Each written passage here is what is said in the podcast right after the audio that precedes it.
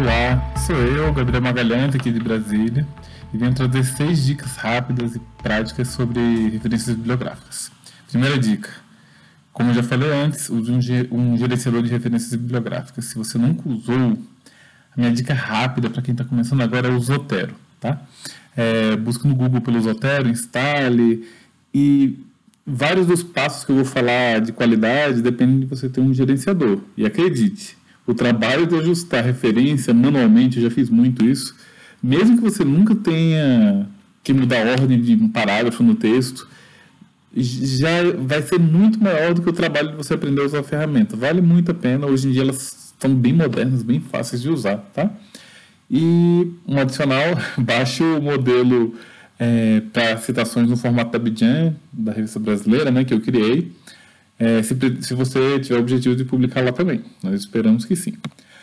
Bem, segunda dica, né? Cite a fonte primária da informação. É comum que você ache uma frase interessante no capítulo de livro ou no, no artigo de revisão, mas sempre preste atenção se essa frase que você gostou é, não tem uma referência lá citada.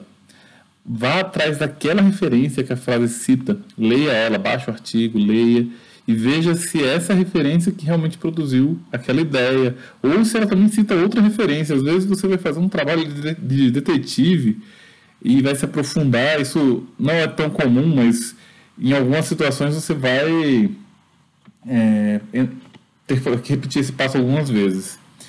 E até que você chegue na verdadeira fonte da informação e o, o correto é citar ela, né? Bem, terceira dica não é sempre errado você citar capítulo de livro ou artigo de revisão, mas geralmente não está certo. Evite ao máximo, pois inclusive a forma de citar livro, capítulo é diferente.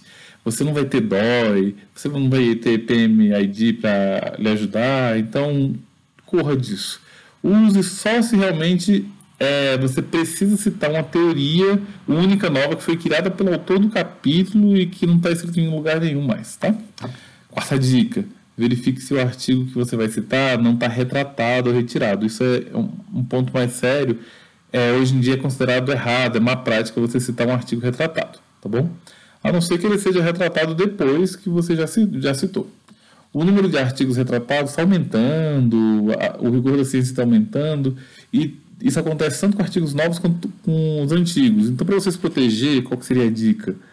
É, tem uma dica dupla, inclusive. Antes de você citar um artigo no seu texto, procure ele lá no PubMed, no Medline, né? Que vai indicar para você se ele foi retratado ou não logo de cara, então você já fica seguro. E além disso, se você encontrando o artigo lá, você pega o identificador do PubMed, o PMID, e você usa esse código é, no seu gerenciador de referências bibliográficas para adicionar a sua lista de referências para que ele crie uma referência é, sem erros para você. Mais uma dica, que é bem parecida com essa, evite citar artigos de revistas predatórias ou aquelas revistas de muito baixa qualidade. Não vale a pena, tá? Essas revistas predatórias ou de muito baixa qualidade normalmente não estão indexadas no Medline, então se você procurou lá no Medline e não achou, pense duas vezes se vale realmente a pena citar aquele artigo. Geralmente não vale, tá? Evite citar preprints. Preprints são aqueles artigos que não passaram pelo crivo de pares de revisores.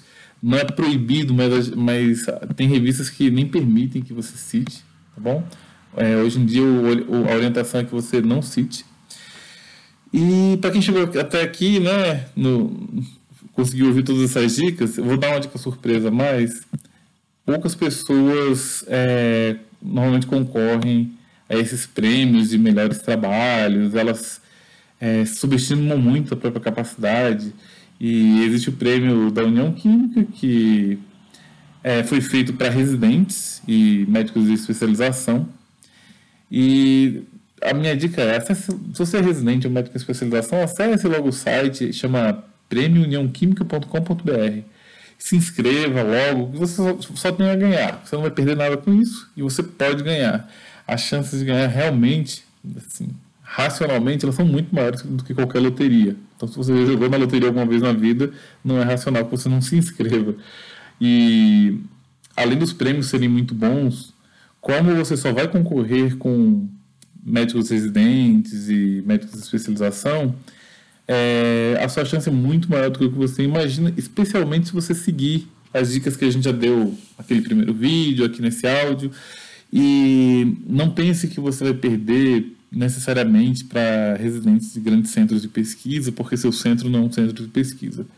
Acredite se quiser, é, mesmo em grandes centros, boa parte daquelas dicas que eu dei no vídeo, assim como algumas que eu dei aqui hoje, não são seguidas. E se vocês seguirem todas, certamente vocês vão causar uma impressão muito boa, muito grande, e vocês vão ter uma grande chance de ganhar o prêmio. Então, é, não, não subestimem, tá? É, eu, eu consegui, quando aluno de graduação, ganhar alguns prêmios, isso é possível, e eu ganhei prêmios concorrendo com pessoas que eram pesquisadores formados até em, congressos fora da área de medicina.